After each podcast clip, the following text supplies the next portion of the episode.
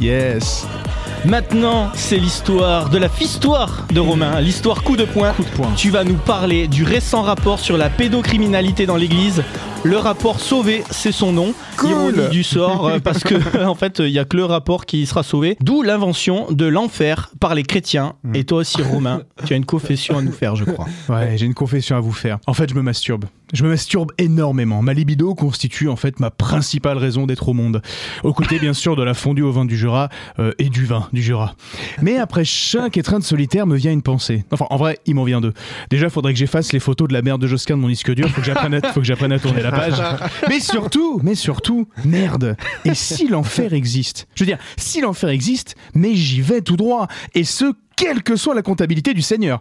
Que je sois décompté au nombre de pignoles, même rapporté par l'autre 10, que je sois facturé au kilomètre de verge astiqué, au gramme de matériel génétique dépensé ou au mètre carré de sopalin, aucune issue Je vais en enfer. Mais alors?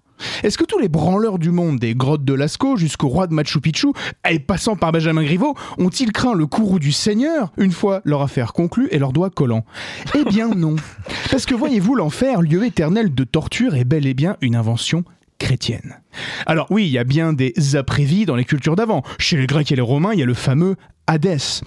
Mais en vrai, ça ressemble beaucoup moins à une immense salle de bondage brûlant qu'à la gare de Nevers un dimanche après-midi. On se fait vachement chier, à part un espace VIP pour les grands héros, avec un peu d'espace au genou, un kier de bienvenue, et deux, trois coins torture pour les pires des pires. Et puis sinon, bah, on joue au Milborn et puis on regarde le quotidien d'Yann Barthès. Mieux, si on se débrouille, si on se débrouille pas trop mal, on peut aller y faire un tour en enfer, comme Orphée ou Ulysse. Vous imaginez? Bernard Bernard Monsieur Tapi Putain, il est encore parti sans payer. bon, dans l'enfer babylonien, il y a aussi ce qu'on appelle les Enkimu. C'est des armes euh, tourmentées, souvent mortes violemment, des fantômes rageux qui viennent vous péter les burnes. Putain, mais qu'est-ce qui m'a pris de faire ma réuzoom sur une trottinette électrique? Ou alors, ah merci Agnès Buzyn, heureusement que ça devait rester en Chine, cette grippe à la con. Ou même, putain, ouais, il a eu de la chance, Michel Zecler. Lui, au moins, il y avait les caméras. Bon, en tout cas, on peut aussi mentionner le Sheol. Le Sheol, c'est l'enfer juif, euh, qui se caractérise surtout par le fait qu'on n'y voit que dalle. En fait, il fait juste très noir. On est donc résolument condamné à se péter l'orteil dans les pieds tables ou à se prendre les pieds dans le tapis. Ah, bah t'es là, Bernard Oh, le nana Il ferait n'importe quoi pour pas payer.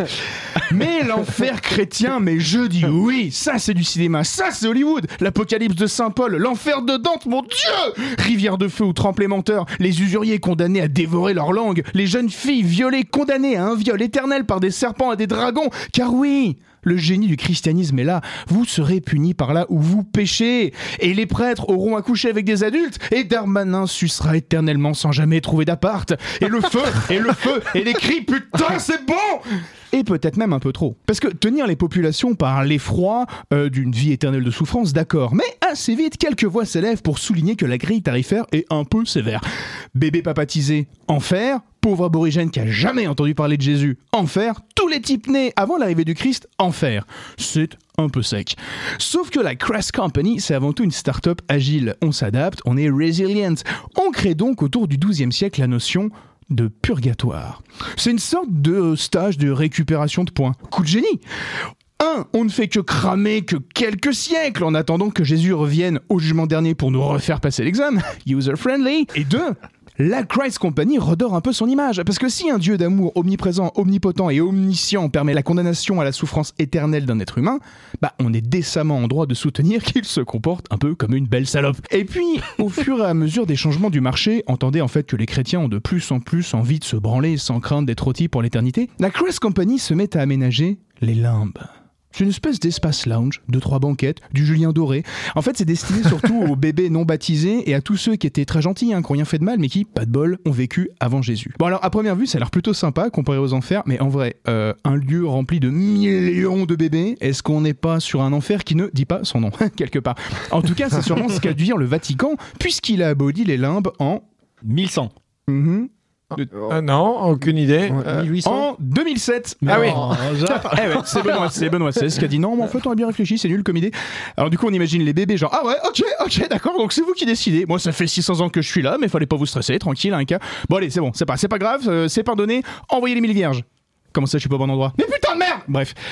Alors, du coup, qu'est-ce à dire que tout ceci? Moi, j'aime trop l'histoire pour juger de ce que les hommes, car la religion n'est bien qu'une affaire d'hommes, ont fait par le passé dans un monde qui n'était pas le mien.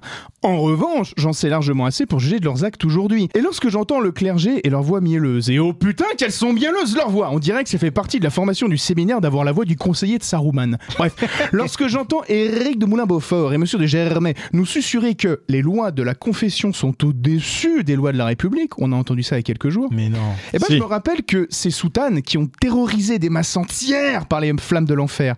Je me souviens des cauchemars de mon père et de ma grand-mère, promis au feu éternel pour les secrets de leur couette. Bref, moi je me souviens que leur dieu d'amour n'est rien sans la peur. Et finalement, apprendre que monsieur euh, Moulin Mécouille s'expliquera devant le très catholique Darmanin me confirme bien que le règne de la morale par l'effroi est venu et que Sauron a finalement rencontré Saruman. Mais tous ces marchands de peur, à Soutane, à Djellaba, à Téphiline, à Matraque et à Galon, ils n'arrêteront jamais les petits pas résignés d'un millier de frodons.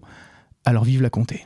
Abonnez-vous, likez et partagez notre podcast Louis 1664 à retrouver bien évidemment en intégralité sur vos applications de podcast préférées. Louis 1664, c'est l'émission Histoire et Humour. Josquin, Romain, Rémy et leurs invités vous accueillent à leur table pour donner à l'histoire la saveur d'un apéro entre amis.